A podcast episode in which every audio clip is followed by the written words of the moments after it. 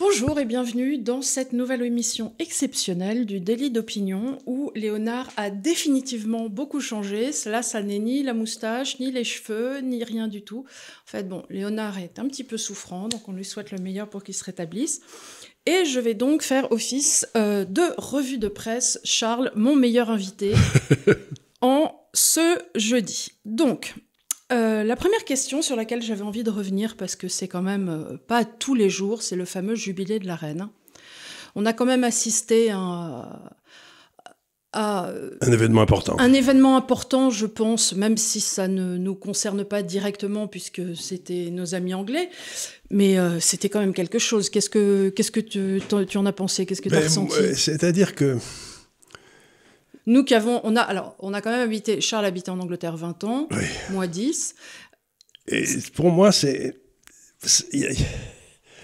C'est-à-dire que dans, dans- dans une constitution, dans un pays, si vous voulez, il faut qu'il y ait euh, la gestion au jour le jour, et il faut qu'il y ait une espèce euh, de conte de fées Oui. Qui soit, qui fasse partie de. voilà. Ce que les, les modernes appellent le storytelling. le storytelling sur le et l'Angleterre a réussi un coup absolument incroyable avec euh, l'espèce d'affection qui, en- qui entoure euh, le- cette Elisabeth II, et qui était déjà euh, le cas de sa mère parce que Ah oui. la, la reine Marie je crois sa mère donc était la femme du roi qui a été le roi pendant la Seconde Guerre mondiale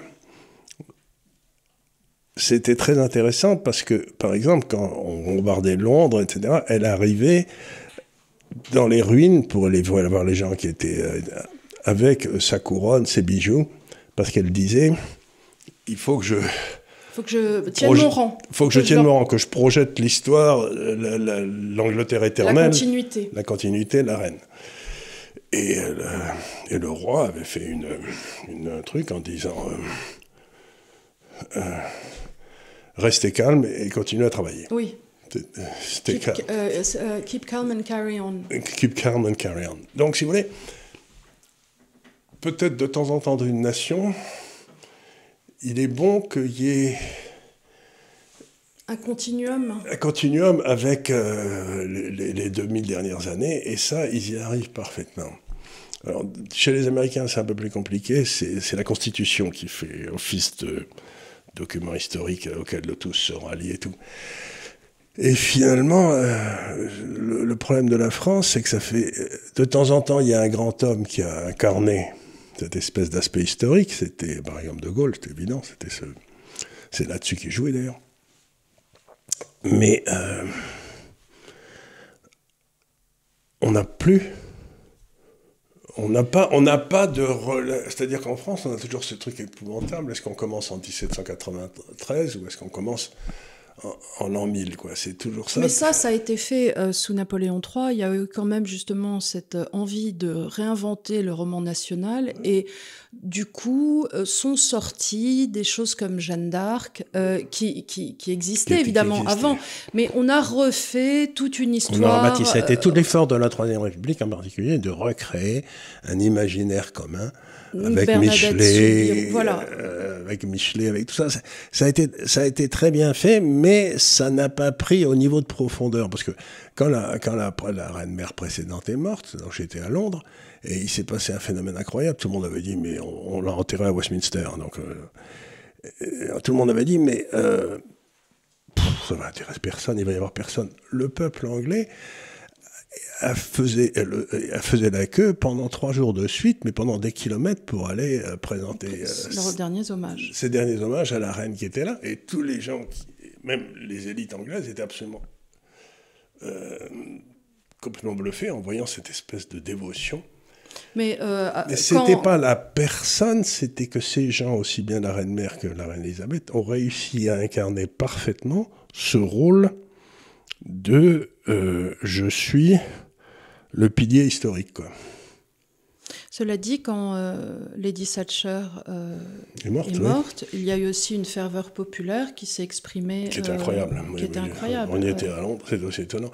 Euh, elle est passée donc avec son cercueil sur une, un fût de canon, si vous voulez. C'était On était là, et il y avait la foule anglaise qui était. Et les gens applaudissaient comme ça, tout doucement. Et donc, les Anglais ont une espèce de capacité à, s'incarner dans, leur histoire qui est, quand même une de leurs forces immenses. Euh, et ça s'est passé, donc ce jubilé, au moment où l'Angleterre, avec Boris Johnson, avec le Covid, avec les sorties de l'Europe, etc., et économiquement dans une période difficile, pas plus que nous, mais au moins autant que nous. Et eh ben, ça fait rien pendant quatre jours. Ils ont été là. Euh, Et j'ai vu qu'ils ont fait un, pique-nique euh, de je sais pas combien de kilomètres qui allait de, de Windsor à je sais pas où, je crois un truc de 8 kilomètres de table ininterrompue, euh, de pique-nique comme ça Il pleuvait. un pique-nique anglais, quoi. le fait qu'il pleuve n'a jamais empêché les Anglais de. donc, donc c'est une qualité. C'est pour ça, peut-être que mon père, qui était officier, disait en rigolant, les Anglais sont assommants, ils perdent toutes les batailles, ils gagnent toutes les guerres. C'est parce qu'à un moment, il y a cette espèce de capacité dans le peuple anglais de se redresser et de dire euh, non more. Vous, pas un pas de plus, c'est fini. J'irai pas plus loin. Euh, il y avait aussi cette, cette histoire assez drôle d'un de tes amis allemands qui euh, habitait à Wimbledon et qui tous les jours prenait donc pour aller dans la City euh, son train et il râlait en disant mais enfin c'est incroyable ça fait 25 ans que je prends ce train et il est jamais sur la même voie. Une fois il est sur la voie 3 une fois il est sur la voie 4 il grenait en Allemagne il partirait toujours du même quai. Ouais et je lui ai dit, ben, c'est bien pour ça que vous avez perdu la guerre. Parce que vous, vous savez ce que vous allez faire, alors que les Anglais, ils n'ont aucune idée de ce qu'ils vont faire dans, la seconde. dans la seconde d'après. Comment tu veux planifier quoi que ce soit quand eux-mêmes, quand toi-même, tu sais pas ce que tu vas faire? C'est voilà, il n'y a pas de service secret. Après, il n'y a pas de renseignement. le mec, il sait pas où il va faire où il va euh, faire débarquer son train dans la seconde d'après. Tiens, on va le mettre. Euh, tiens, peut-être le fois de cette fois-ci. on voit tous les gens se mettre à galoper dans la gare. Ça m'a toujours fait rigoler ça. Donc moi qui ai vécu en Angleterre, je suis reparti avec une grande euh, grande admiration pour ce peuple, parce qu'il a cette capacité extraordinaire de ne pas, de ne pas être intéressé par l'organisation. C'est-à-dire, il s'organise au niveau local, euh, tout le monde participe aux communautés, tout le monde peut participer. Mais alors, euh, d'aller euh, tout ça, ça les intéresse moyennement. Donc, il faut faire. Pour moi, c'est une leçon que nous donne l'Angleterre tout à fait extraordinaire, c'est d'avoir réussi à préserver et la démocratie et cette liberté fondamentale d'aimer son pays. C'est quand même euh, aujourd'hui, j'ai l'impression que si j'aime mon pays en France, je suis quand même méchamment. Oui, oui, bah, oui, bien sûr. Je, je sais pas, mais enfin. Hein. Ah bah, et on peut montrer qu'on aime son pays, dans le fond, qu'on soit Aristo en Angleterre ou qu'on soit euh, du East à Londres, euh, ben voilà, on aime son pays et on va, on va, on va faire, on va euh, agiter des petits drapeaux, agiter des, petits drapeaux, trooping the colors, et puis voilà, ça se passe très bien. Donc c'est quand même bien d'avoir réussi à créer un, un, patriotisme sans antagonisme. Mm-hmm c'est quand même. Et ça, c'est fait avec l'identification à une personne. Oui. Je sais pas comment on pourrait faire ça ce coup-là, nous. Euh, bah, nous, euh, oui, nous, ça va être difficile. Euh, parce qu'il a pas, parce que nous, on a, on a cette espèce de séparation en deux qui date de la Révolution française. Et y a celui qui est identifié, c'est presque toujours, on peut pas être si c'est l'autre camp qui a été élu, c'est difficile de s'identifier avec le gars qui représente l'autre camp, quoi. Je sais pas, Mitterrand avait essayé à un moment d'être un peu la chèvre et le lapin. Oui, c'est vrai. Mais cela dit, je pense que pour arriver à cela, il faut avoir déjà le, la vision un peu euh, de De Gaulle, qui était de dire je me suis toujours fait une certaine idée de la France. Voilà, ça. Et il faudrait déjà ne pas avoir, comme en la personne de M. Macron, euh, un responsable du pays qui lui-même semble en désamour de son propre pays, ne pas en connaître les codes, ne pas véritablement s'intéresser à ce que représentent les régions dans leur histoire, dans leur tradition, dans leur identité. Et le jour où on aura peut-être un dirigeant qui, qui recommencera à avoir une certaine idée de la France, ce jour-là, alors on pourra peut-être tous s'inscrire dans un roman national. Mais, euh, mais ça n'est pas le cas. Mais le but de Macron, ça a été de détruire le roman national. C'est ce qui est étonnant. Et créer les communautarismes permet aussi de, détruire l'identité nationale et de que l'on s'inscrive, c'est-à-dire autant en nous fragmentant en euh, autant de petites communautés qui ne, qui, qui, ne veulent plus rien dire, on se, on se distance de ce qui nous rassemblait, à savoir euh, l'envie d'être une nation, avec ce que toute l'agrégation. Ça va plus loin que l'Angleterre, parce que un jour quelqu'un avait demandé à ton frère, donc Louis, euh, quel était le critère de sélection pour, pour être investi dans des pays euh, qui seraient toujours libres Il pourrait y avoir des loupés, mais enfin, il avait dit c'est pas difficile, il faut n'investir des pays que quand la reine d'Angleterre est sur le billet de banque. C'est-à-dire le Canada, l'Australie, la Nouvelle-Zélande. Le, Enfin, le Canada en ce moment. Euh... ils ont un petit problème. Ils ont un petit problème de passage parce qu'ils ont un crétin. Ils, ils, ont un crétin pouvoir, mais ça peut arriver de temps en temps.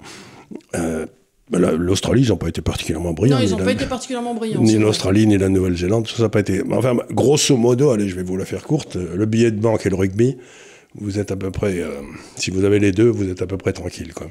Euh, le rugby, euh, ils n'ont pas le billet de banque en Argentine, donc bref, je veux dire.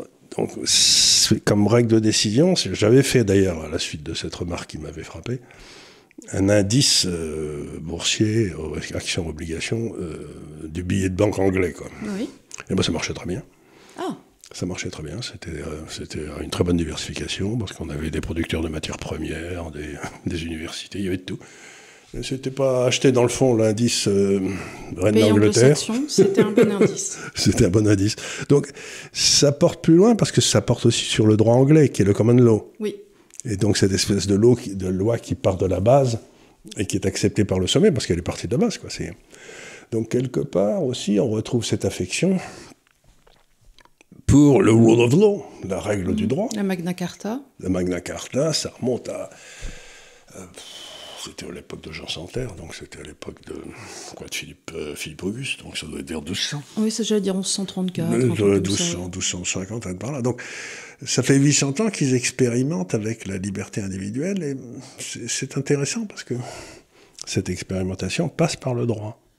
Et c'est pour ça qu'ils sont sortis d'Europe, c'est qu'ils étaient en train de se faire imposer un droit qui arrivait du haut et qui n'était plus par le bas. Les gens n'ont pas compris. Donc oui, bah oui, je trouve que ça a été une très belle, euh, une très belle. C'était tellement touchant. Moi, je reviens sur le moment où la reine d'Angleterre est arrivée pour illuminer le soir. Euh, c'était des paysages et elle était là dans son petit manteau à marcher. C'était, euh, c'était, c'était très très fort. C'était. J'ai un de mes amis qui, il y a quelques années, avait reçu donc la reine mère, celle dont j'ai parlé tout à l'heure, et avait demandé, euh, donc il l'avait reçu chez lui, euh, il avait demandé qu'est-ce qu'on devait mettre euh, au pied de son lit, vous savez, sur la table de nuit pour qu'elle puisse boire pendant la nuit si elle avait soif. Et le chef du protocole avait dit un litre de gin. Oui, il paraît qu'elle buvait un litre de gin par jour. un litre de gin par jour. Elle était impeccable. Elle était impeccable. Je crois qu'elle est décédée à quoi 84, 86, 100, oui. oui, enfin bon, enfin voilà. Hein bon. un litre de gin et elle l'avait sifflé le matin. Donc, euh, il était quand même un peu étonné. Mais enfin, voilà. Donc, euh, moi, j'ai vécu en Angleterre. Je peux vous assurer que j'ai fait des voyages dans les pays étrangers euh, avec des Anglais bien élevés ou pas, d'ailleurs. Et un jour, on s'est rendu compte, on était au fin fond du Kazakhstan, je sais plus où. Ils disparaissaient tous les soirs, pendant 5 heures du soir. on ne savait pas où ils étaient. On se retrouvait tous les deux, ma femme et moi. On ne savait pas quoi faire. Et on a fini par comprendre qu'ils se réunissaient dans une chambre. Pour picoler. Pour picoler. Tous ils étaient là en train de picoler, mais ils ne nous habituaient pas parce que nous on était des Français, on ne savait pas boire. Quoi. Oui, vous tenez pas votre alcool. On tenait pas mal d'alcool. Donc donc euh, il y, a, deux, y a deux ou trois. D'abord l'amour de la nation, l'amour de la règle, de la reine, et puis euh, une capacité à picoler qui est, qui est très au-dessus du commun. Hein. Ça c'est. Euh, Bon, passons à un sujet qui fâche un peu plus. Euh, Elisabeth Borne, la Première ministre, est donc intervenue euh, dans les médias hier pour dire que désormais les retraites allaient être indexées sur l'inflation et que tout allait bien car désormais euh, l'inflation étant à 4,2, et que l'augmentation allait être entre 4 et 5 aux fonctionnaires, les deux allaient très bien se réconcilier et que donc les fonctionnaires n'allaient pas pâtir de la crise inflationniste qui arrive et tout allait bien s'en sortir. Alors la première chose, c'est que j'aimerais que tu nous expliques comment il manipule, parce qu'il manipule euh, les chiffres de l'inflation, euh, spécialement sur l'alimentaire et ainsi de suite, ce dont vous aviez parlé avec Olivier Delamarche dans la vidéo euh, récemment de Thinkerview, parce qu'il y a une façon de calculer l'inflation et des choses qu'on prend plus ou moins en compte. Et la deuxième, c'est que tu nous expliques un petit peu en prospective, puisque nous, on a fait une émission là plutôt sur la GPA et ainsi de suite qui va venir euh, dans notre partie de l'économie expliquée par mon père. Donc que tu reviennes un peu sur le papier de cette semaine pour nous expliquer euh, les tribulations de cette inflation, pourquoi elle était complètement euh, prévisible et peut-être aussi, si tu veux en ouverture, nous parler de l'argent métal. Oui. On en parlera plutôt en conclusion, mais plutôt en conclusion. Alors voilà, revenons sur déjà cette, ces mesures de l'inflation. Alors, la mesure de l'inflation. Alors, il y a plusieurs façons de, de, manipuler l'indice des prix de détail. Alors, ce que j'ai fait moi, qui suis un, vieux routier, c'est que je dis que dans le fond, je fais un indice 50-50 du blé, parce que le blé, bah, c'est à la base de notre alimentation. On n'est pas dans la civilisation du riz. Si j'étais en Chine, je ferais, euh, je le riz, mais là, c'est le blé. Bon. 50 et 50% le prix de l'énergie. Donc, et on voit que j'ai fait ça sur les 120 dernières années, où j'ai les statistiques sur les États-Unis. Bon, mais ça rattrape toutes les grandes périodes inflationnistes telles qu'elles ont été perçues par le, et en plus, ce qu'il y a de marrant, c'est que si tu prends ton indice du blé et de l'énergie, il a tendance à monter beaucoup plus fort au début, puis à s'arrêter un peu plus tôt que les autres, et puis à partir comme ça à l'horizontale. Et puis l'autre met du temps à rattraper, mais il rattrape toujours. Donc, euh, vous avez, euh, c'est donc une espèce de. Donc, ça fait à peu près un an et demi, deux ans que le prix de blé et le prix de l'énergie ça pète à la hausse. C'est pour ça qu'on va dire l'indice des prix de détail, il est. Il, va partir derrière, c'est pas possible autrement, quoi. C'est. Euh, bon il est parti derrière.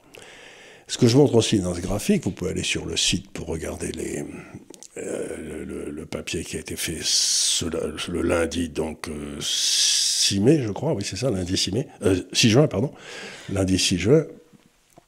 Ce que je montre, c'est que toutes ces périodes d'inflation aux États-Unis, sur 120 ans, ont été précédées par des taux d'intérêt réels négatifs. C'est-à-dire que on essaye de ruiner le pauvre entier on, fait un faux prix pour l'épargne. Donc à partir du moment où on fait un faux prix pour l'épargne, on fait un faux prix pour le temps. C'est-à-dire que le taux d'intérêt, c'est ce qui permet de faire entrer du temps dans le calcul économique. Donc on est en train de raccourcir le temps, ce qui permet, dans le fond, euh, le temps disparaît. On rentre dans un monde un peu musulman où on n'a plus le droit de se servir des taux d'intérêt. Donc à ce moment-là, on ne peut plus prendre en compte le temps très long, donc on ne fait pas des investissements très longs. Comme on ne fait pas des investissements très longs, la productivité du travail baisse. Et donc, si on continue à créer de l'argent qui n'existe pas pour, alors que la productivité du travail baisse, les prix montent. Quoi. Donc, toutes les périodes d'inflation ont été précédées par une période de taux d'intérêt réel négatif. Bon. Et malgré ça, il recommence. Et malgré ça, il recommence, je n'ai jamais compris pourquoi. Mais ce qu'il y a d'extraordinaire, c'est qu'on voit Madame Yellen, Monsieur Powell, etc., qui depuis trois ans nous expliquaient, alors qu'ils suivaient une politique de taux d'intérêt réel négatif, qu'il n'y aurait pas d'inflation. Qu'il n'y aurait pas d'inflation. Donc soit c'est des menteurs, soit c'est des illettrés. Euh, soit, ou, les deux. Ou les deux. Ou les deux, ou sont des crapules. C'est-à-dire qu'ils avaient un objectif qui était de ruiner euh, le rentier, ou j'en sais rien je ne sais pas pourquoi ils le font, parce que de toute façon, ça mène toujours à des désastres. ce qu'il y a d'horrible, c'est qu'on sait tous que l'inflation touche beaucoup plus durement les gens les plus pauvres. Oui, alors si, Donc ça, ça, va commencer, c'est ce que tu expliquais sur Seekerview, c'est qu'en fait, on ne va pas assister à je me prends un mur, on va assister à un lent étouffement des, ce qui, commence par le bas. Les pauvres vont commencer Ceux qui vont chez Lidl, ils pourront plus aller chez Lidl. Ceux qui allaient chez Leader Price, ils pourront plus y aller. Ceux qui allaient chez Auchan, ils pourront plus y aller. Et ça va remonter. Et les derniers, bon, qui auront mal, c'est Monsieur Arnaud. Mais euh, au fur et à mesure, les gens vont, ça va être un lent écrasement des castes, des, classes populaires, des classes populaires et qui classes vont moins être de plus en plus pauvres. Voilà. Et, et, je ne comprends pas. Et comme c'est ce qui s'est C'est passé. ça l'inflation. C'est ça l'inflation. L'inflation, c'est dans le fond, bah, euh, le coût du travail, le, ce que tu payes le gars, baisse par rapport à ce qu'il doit acheter. Parce que euh, à la fin de la journée, si tu veux, euh, on mange tous euh, trois fois par jour. Même si tu manges les choses euh, les plus délicieuses, les plus riches, les plus chères, en imaginant Monsieur Arnaud, il va jamais mettre qu'un certain pourcentage de de, de, de son- 0,1%. euh, lui, 0,1%. Et lui, ça va être 0,1% parce que même s'il achète du caviar, ça va être 0,1%. Alors que pour euh, un petit employé, lui, il va mettre 50% dans Voilà, sa mais bouffe. là, par exemple, dans un pays comme l'Inde, l'indice des prix de détail officiel, c'est 50% la bouffe. Donc, à partir du moment où le blé euh, commence à passer au travers du toit et qu'une grosse partie du blé est importé, et ils sont mal. Et donc, je n'ai jamais compris pourquoi euh, les, les, les, les hommes politiques. Alors, on a eu une période de trop d'intérêt réel très bas pendant la Deuxième Guerre mondiale parce qu'il fallait financer La reconstruction de non, guerre. euh, euh, mais surtout la guerre. oui, Bon, oui. ça, je comprends. Mais, euh, la Oui, mais là, la politique de taux, c'était avant qu'ils nous collent ce truc de l'Ukraine dans lequel on peut encore se demander ce qu'on est allé foutre. Exactement, mais, c'était, mais ça avait commencé bien avant. Ça a commencé en 2012-2013 pour sauver l'euro. Donc, pour sauver l'euro, on a créé une crise qui risque d'être une crise mondiale et qui va frapper surtout les petites gens. Donc, le principal responsable de cette crise, c'est Monsieur Draghi.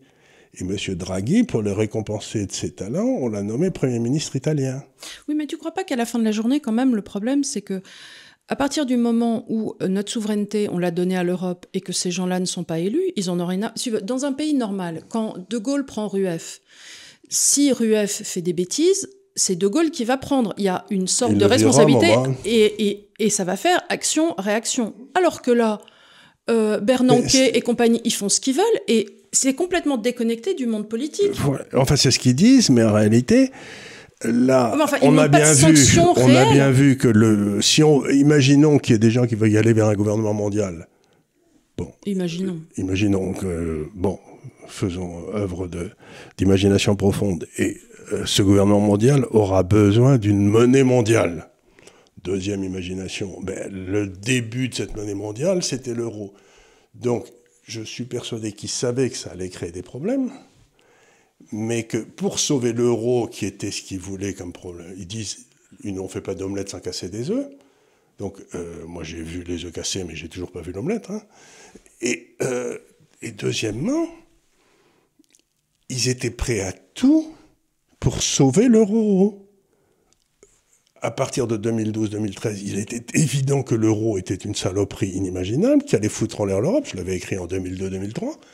Mais ils ont préféré. Donc, la première étape, ça a été de ruiner l'Europe du Sud. La deuxième, ça a été de ruiner les banques. Et la troisième, c'est de ruiner les petites gens. Et on arrive dans la troisième. Donc,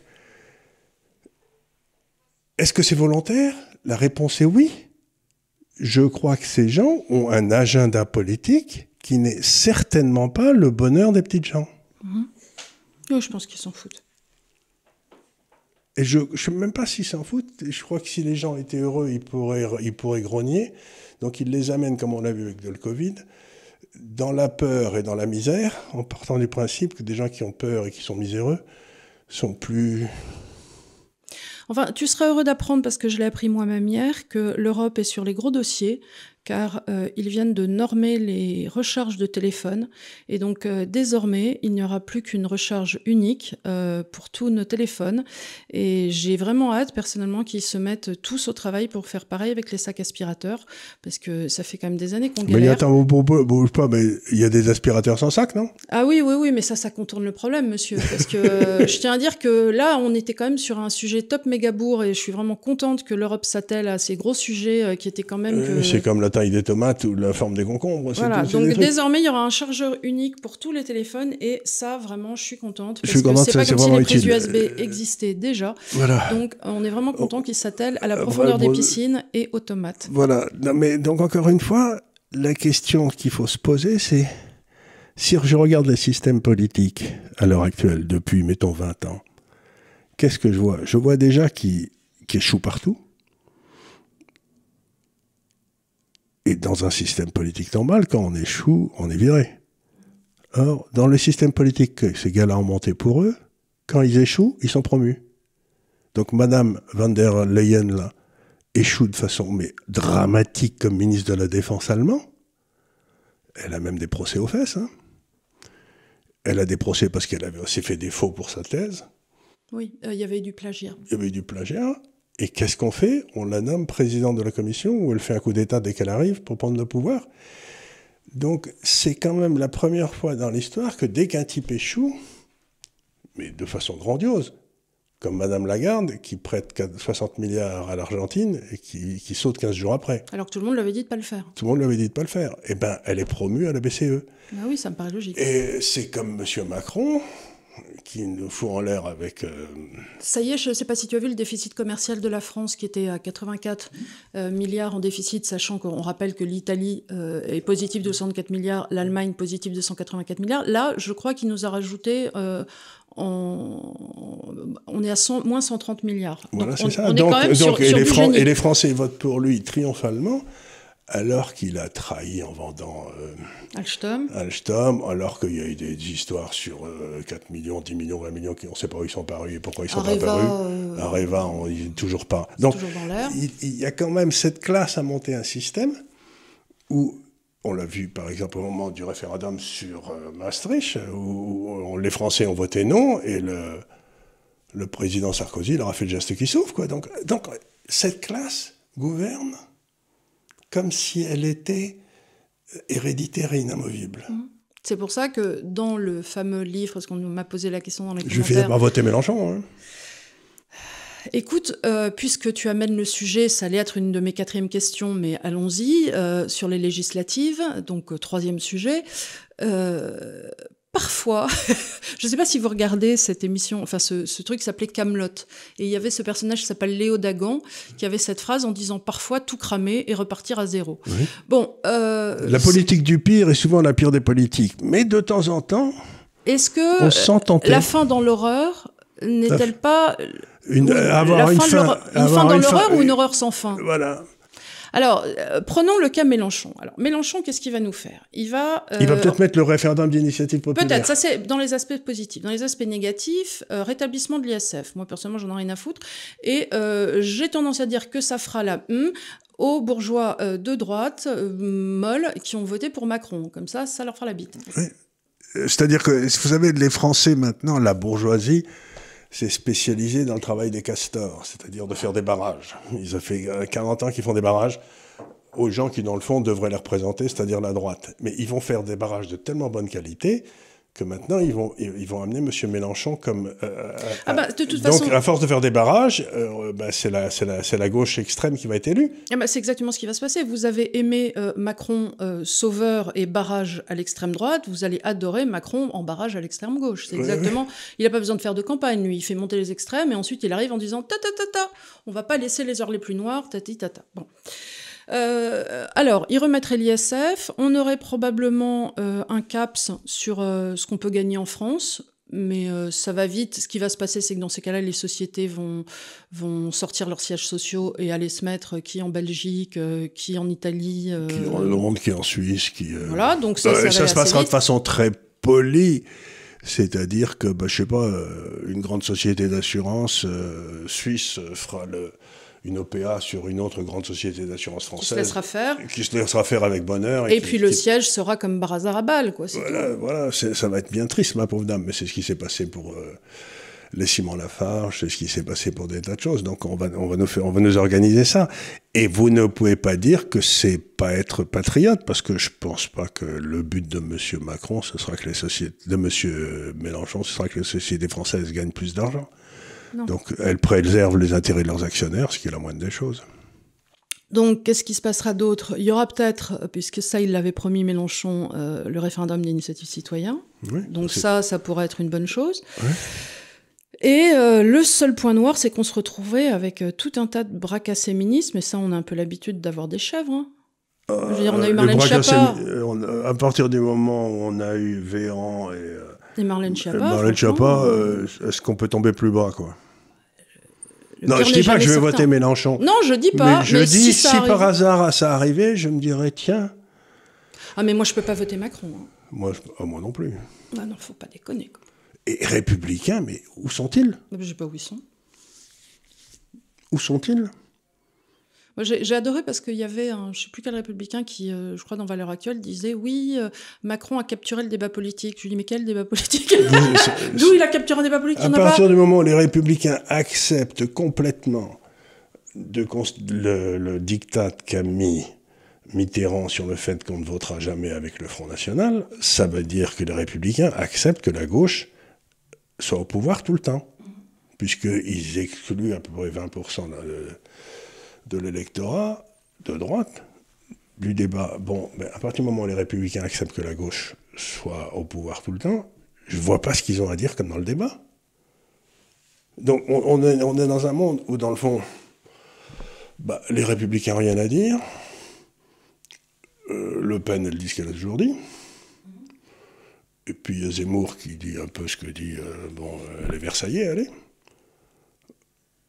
Et donc ils vont chacun vers... euh, bon, Le Pen va peut-être faire ses 15 ou 20%, l'autre il fera ses 7 ou 8%, et les, les républicains vont peut-être faire 7 ou 8%. C'est-à-dire qu'ils vont se faire laminer par euh, le NUPES. là. Ben, Je vois pas comment ça peut être autrement. Non. Ils organisent la Bérésina. Leur propre Bérésina. Avec une constance de tous les instants. Mais ça fait 40 ans qu'ils le font. Euh, donc je regarde ça, je me dis, ben, on n'est pas rendu. hein. Alors, petite question d'ouverture. J'ai vu cette semaine que l'Inde avait acheté directement auprès de la Russie. Du pétrole et probablement en roupies indiennes. Et probable. Alors, qu'est-ce que tu peux nous raconter sur cette histoire qui m'a l'air quand même juteuse? Ben, ce que disent les Indiens, c'est euh, j'ai vu un diplomate indien, le ministre des Affaires étrangères, à qui on reprochait beaucoup qu'il ait acheté. Il a dit écoutez, euh, moi, mon métier, j'ai une responsabilité Vis-à-vis de la population indienne. Euh, les, le pétrole, c'est une de nos grosses dépenses. Si je peux l'acheter moins cher, euh, je suis très content parce que ça va faire la prospérité de mon peuple. Maintenant, euh, Vos critères moraux gueule- collectifs au lieu qu'ils se mettent sur la gueule entre l'Ukraine et la Russie, grosso Là-bas Là-bas, très loin, là-bas, vous savez, c'est pas la première fois, ça sera pas la dernière. Donc, donc le type, il est en train de dire, mais laissez-nous bien tranquille, quoi. Et puis, Et que- alors, on a fait un petit travail ici à Gafcal qui m'a fait rire avec Didier. Didier Darcet. Didier. C'est c'est mon complice en crime dès que les choses deviennent intelligentes. Ce qu'on a fait, c'est qu'on a fait un- On a regardé aux Nations Unies qui a voté pour condamner l'URSS, enfin, pardon, la Russie, qui a vo- voté pour condamner la Russie, et qui s'est abstenu ou n'a pas voté? Moi aussi, je dis toujours le monde sino-soviétique, mais euh, Oui, oui. on peut pas. Bon, donc, euh, vous me pardonnerez, je suis vieux, euh, je Voilà, tout. Bon, enfin, l'URSS. l'URSS, enfin, la Russie, pardon.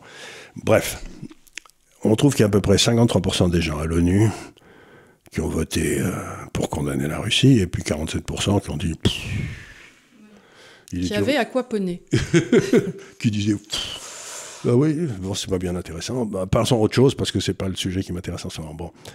Et donc, on s'est dit, on va faire un indice boursier, actions et obligations des pays qui ont voté contre la Russie et des pays qui ont voté not my problem. Tu vois? Eh ben, les pays qui ont voté not my problem font beaucoup mieux Ah bah oui. que les pays qui ont voté contre la Russie. Bah oui, au hasard, il s'occupe des leurs. D'abord, ils s'occupent de l'heure, ils achètent de l'énergie pas chère, et, et- Il la stocke. ils la stockent, et puis surtout, ils ne payent pas cher, ils la payent dans leur monnaie. Alors nous, qu'est-ce qui va se passer? Donc on va acheter ce gaz de schiste très très polluant. Mais bouge pas, d'abord, il est polluant, puis ensuite, il faut bâtir des bateaux. Oui, parce que le, le gaz, il faut le reliquéfier. Il faut, je sais tu, pas tu quoi, il y le, a tu liquéfies, donc il faut le, puis il faut le détendre après, le, remettre, le remettre en gaz. Donc il faut qu'il y ait des installations de déstock, de détente sur les ports. Je crois qu'il y en a peut-être un en Allemagne, mais c'est tout. Je crois pas qu'il y en ait ailleurs en Europe. Donc, euh, ben, je sais pas ce qu'on va faire parce que ben, euh, si on prend pas le gaz russe qu'on est cuit, si on prend, si on prend le, le gaz américain, ben Il est, très, il est très polluant. On n'a pas les installations. Il est très cher. Ça nous rend encore une fois dépendants des Américains. mais il faut aussi avoir des bateaux. Et puis il faut le négocier parce que là, on avait des contrats à terme euh, qui étaient négociés à un certain prix avec la Russie, qu'on payait en euros. Qu'on payait en euros. On leur filait des petits billets. Ils étaient très contents euh, qu'on imprimait. Parce que là, on doit, chercher des dollars qu'on n'a pas. Voilà. Donc, on va s'endetter comme le Liban l'a fait, comme l'Argentine l'a fait, dans une monnaie étrangère. Et ça, ça se termine toujours par la faillite. Et ça, ça se termine rarement bien. Ça se termine quand on a... Et on va s'endetter dans une monnaie étrangère à un prix qu'on voudra bien nous donner. Et si on décide de dévaluer pour essayer de devenir compétitif, plus on dévalue, plus l'énergie monte. Oui. Bah oui. Et donc, on n'a plus la solution de dévaluation, parce qu'autrefois, si on avait dévalué, c'était l'euro qui baissait, donc c'était les Russes. Si on avait des... les Russes qui touchaient moins. Qui, touchaient, qui prenaient le risque. Là, c'est certain que sur des, sur des contrats à terme où tu dis on va vous payer 3 euh, euros le, j'ai n'importe quoi, le litre, euh, tu, tu, tu, si d'un coup tu, tu... Tu dis maintenant je vais vous payer 3 dollars le litre, les euros on les imprime, les dollars on les imprime pas. Donc, ben, ce qui va se passer, c'est qu'il n'y a pas d'autre solution qu'une baisse mais extraordinaire profonde du niveau de vie en Europe et retombe sur les petites gens. Donc moi je ne vois pas d'autre solution qu'un vrai effondrement du niveau de vie en Europe. Ce qui fait que j'ai dit ici ou là d'ailleurs que ce que je craignais c'était maintenant l'effondrement de la social-démocratie en Europe. Alors qu'est-ce que tu veux dire par là l'effondrement de la social-démocratie? Mais, quand, tu as, euh, quand tu vis au-dessus de tes moyens comme faisait l'Union soviétique, à un moment où quand les gens cessent de te prêter à l'extérieur, tu sautes. Parce que ben, tu peux plus acheter des biens, tu peux savoir. Ben, le monde qu'on est en train de décrire, ça marche tant que dans le fond le Qatar nous prête les dollars dont on a besoin. Mais le s'ils font un jour comme ils ont fait à l'Argentine, on dit on vous prête plus de dollars, vous pouvez plus acheter notre pétrole. Ben, à ce moment-là, il faut que le niveau de vie s'écroule. Et j'ai lu, je ne sais pas si c'est vrai, mais c'était il y a longtemps, que la France, par exemple, avait son PIB qui était à peu près 1% du PIB mondial et que les dépenses sociales, c'était 9% du PIB mondial, en France, dépenses sociales du monde. Donc tu te dis, on ne vit en France qu'en empruntant l'argent de l'étranger. Mm-hmm. Ben, c'est le déficit commercial. Hein. Et euh, quand tu es passé dans l'émission de Thinkerview, là, c'est drôle parce que tu disais que, euh, en, définitive, les fonctionnaires vivaient pour euh, rétablir les tickets de fonctionnement. Les tickets de rationnement. Les tickets de rationnement, voilà. Et là, tu ne crois pas qu'Elisabeth Borne est passée donc hier à la télévision pour dire que, bien évidemment, il allait y avoir des chèques alimentaires. Ben, c'est le début des tickets de rationnement, oui pour les familles les plus modestes. Alors l'UDI est monté tout de suite au créneau en disant oui, oui, on veut qu'en plus le chèque alimentaire ne puisse euh, ne puisse s'établir que sur des produits sains. Alors, on va définir le produit sain. Après, euh, si tu as envie d'acheter un pot de mayonnaise, après tout, ça te regarde si tu as envie d'avoir des... ou un pot de Nutella, ça te regarde si tu veux avoir des grosses fesses. Euh, Mais un produit sain, est-ce que c'est un produit à la cachère non, mais c'est-à-dire un produit qui est nécessaire à l'alimentation, que ça ne soit pas de la luxure. Mais alors ça m'a fait rire, parce que quand ils ont donné... Ils ramènent la morale. Ils ramènent la morale. Et quand ils ont donné pour autant le chèque culturel aux jeunes de 18 ans, ils leur ont filé un chèque, je crois. Ils n'ont pas vérifié. Et, bah, euh, non, mais tous les gamins ont acheté, bah, c'était leur droit, de la BD, euh, du Naruto, d'ailleurs de la BD japonaise, qui n'a absolument pas soutenu les, auteurs français. Mais si c'était des chèques culture pour acheter du Sartre, fallait dans ces cas-là permettre d'acheter que du Sartre ou du Camus. Mais euh, évidemment, les gamins, tu leur donnes un chèque jeunesse, bah, ils achètent du Naruto. Voilà, c'est tout. C'est, euh, Donc, ce qui va se passer, c'est qu'on va. Oui, alors on va filer de l'argent, mais. Encore une fois, comme le disait Milton Friedman, un repas gratuit, ça n'existe pas. Donc si on subventionne des repas gratuits pour les plus pauvres.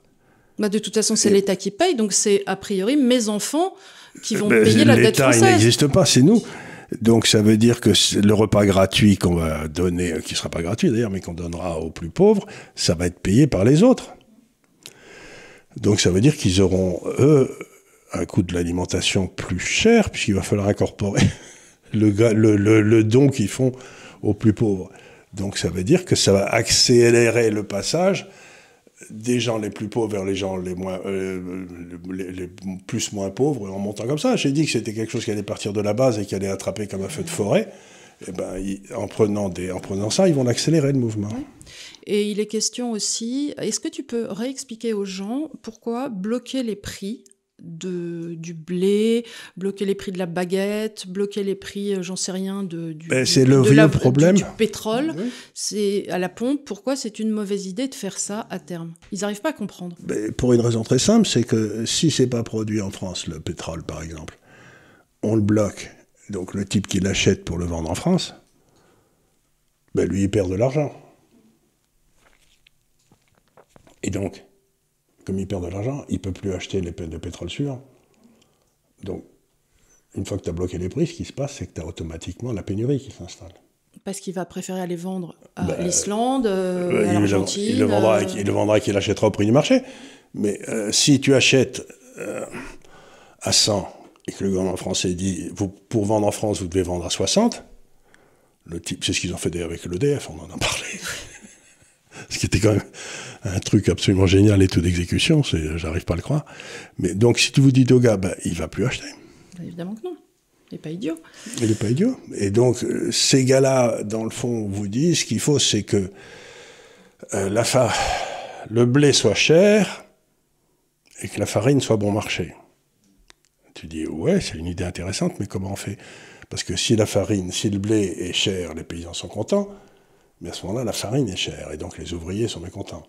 Mais donc ils essayent de mettre des subventions au milieu pour que la farine, mais euh, malheureusement, c'est pas comme ça que ça se passe. Ils interviennent encore une fois avec leurs gros doigts velus et graisseux dans des mécanismes auxquels ils comprennent rien.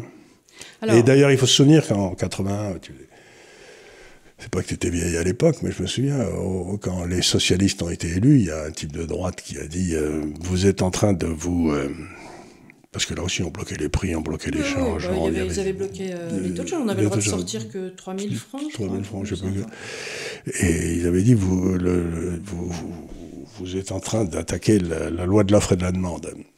Et il y avait un socialiste qui s'était dressé et qui avait dit On va l'abolir, cette loi. Il est mignon. Mais c'est ce qu'ils font. Monsieur Macron, il est en train d'essayer d'abolir l'offre la demande. C'est-à-dire que, euh, on sait très bien comment ça se terminer.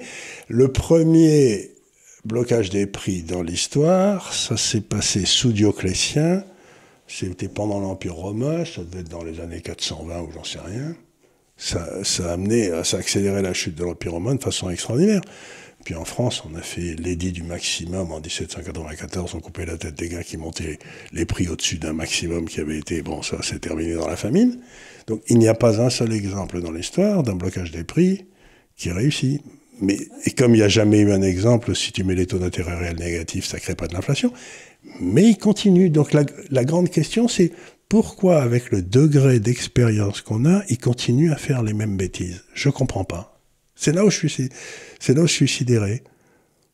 Je comprends pas parce que quand tu écoutes M. Mélenchon, tu te dis quand même, c'était un truc qui était quand même vachement à la mode euh, en 1794-95, l'édit du maximum. Euh, ben, je veux Non, alors euh, là, pour eux, je pense que c'est de la démagogie. Mais comment peux-tu. Mais en même temps, M. Mélenchon, il a toujours soutenu les Vénézuéliens, les Cubains. Oui, mais je, je, je, n'arrive pas à croire qu'une personne à son âge, tu veux qu'un gamin de 18 ans, 20 ans n'est pas assez lu, et ainsi de suite. Il le sait forcément, il choisit de ne pas regarder les choses en face par démagogie parce que ils disent ce que les gens veulent entendre et ce qui est convenu de dire dans cette partie de la population. Je pense que donc ça en fait des menteurs redoutables et des personnes qui euh, euh, n'ont aucune prise sur la réalité. Ben, dans ce cas-là. Euh, D'ailleurs, Charles est toujours disponible pour faire un débat avec les fameux 100 économistes dont on a parlé. Alors, je voudrais dire quelque chose sur les 100 économistes. Je suis prêt à prendre un pari, là. Vous voyez, moi, je suis un naturel euh, parieur. Joyeux. Joyeux. Quand je jouais beaucoup au tennis, hein, j'étais. Euh, quand j'avais 25 ans, à la limite du professionnalisme. J'étais pas si mauvais que ça. Et donc, il y avait deux sortes de professionnels de tennis. C'est le moment où le tennis devenait professionnel, hein, comme on pouvait gagner les gars qui allaient jouer dans les tournois à Axe-les-Thermes ou à Tarbes, etc. Et euh, s'ils arrivaient dans les quatre derniers, ils touchaient un prix, donc ils pouvaient bouffer. Et les gars, bah, si on était battu, si on n'était pas dans les demi-finales ou avant, si on était battu, mais les autres avaient faim aussi, donc c'était difficile, ils avaient tous très faim. Donc à ce moment-là, ben, on bouffait rien, on allait dormir sur la plage s'il y en avait une à côté, et puis on bouffait des beignets. Quoi. Et ça, c'était des des, le début du professionnalisme du tennis, hein, j'ai bien connu ça. Et puis il y avait les professeurs de tennis locaux qui donnait des leçons à la... À la fille du notaire. À la fille du notaire. Et, donc, je suis prêt à parier que les 100 économistes de M. Mélenchon sont tous des professeurs. De filles de notaire. sont tous des professeurs d'économie. Qui ont des idées très arrêtées sur la façon dont il faut jouer un match et qui, eux... Ne prennent aucun risque. Ne prennent aucun risque. Puisqu'ils sont payés par l'État. et sont au mieux, au mieux 32. voilà. exactement, 30, ça serait bien. 30. Mais, donc la différence entre eux et moi, c'est que moi, j'ai toujours gagné ma vie. Si je me trompe, je bouffe pas. Mm. Ça s'appelle Skin in the Game, suivant notre, notre ami Nassim voilà. Donc, sur les 100 économistes de M. Mélenchon, je suis certain qu'il n'y en a pas un seul qui ne soit pas professeur. De tennis. si, si, les lecteurs veulent bien vérifier, ça m'intéresserait beaucoup parce que ce... Oui, oui, mais je pense que tu as raison, bien évidemment. Donc, euh, voilà. Écoute, on aura fait un petit tour d'horizon en, cette, euh, en ce mi-juin euh, qui arrive là. Et on a toujours très peur de cette crise inflationniste qui arrive. On Mais qui va continuer. Et hein. qui va continuer. On essaie de pas désespérer Billancourt parce que nous-mêmes, on est un peu désespérés, mais... Voilà, c'est pas grave, on va essayer de faire euh, le mieux qu'on peut, on va essayer de se serrer les coudes, euh, on va essayer de surtout de parler à sa famille, de rester proche des gens, euh, voilà, de penser aux autres, ceux qui sont près de vous. Et, et faites un potager. Et faites un potager, on va essayer, oui, oui, on va essayer de faire au mieux, et puis on, voilà, soutenir, se soutenir les uns les autres, parce qu'encore une fois, il n'y a que la proximité qui compte. Et on espère vous avoir donné des pistes de réflexion. En tout cas, n'hésitez pas à poser vos questions. on a mis désormais les podcast sur euh, Spotify et sur Deezer, qui est une plateforme française, donc n'hésitez pas aussi à aller les voir. Et merci encore de nous suivre. Et à la semaine prochaine, vous retrouverez le jeune Léonard, qui est euh, notre meilleur invité. oui, c'est le meilleur intervieweur. Mais il ne faut pas oublier que Léonard, il est jeune, donc c'est jeune aujourd'hui, vous savez, c'est plus comme les anciens. C'est fragile. Sera-t-il là la semaine prochaine? C'est la question importante. le pauvre, il a une infection staphylocoque, il ne sait pas où il a chopé ça, donc il est sous antibiotiques. Donc voilà, on lui souhaite le meilleur. Voilà, Très bientôt et merci encore. Merci, au revoir.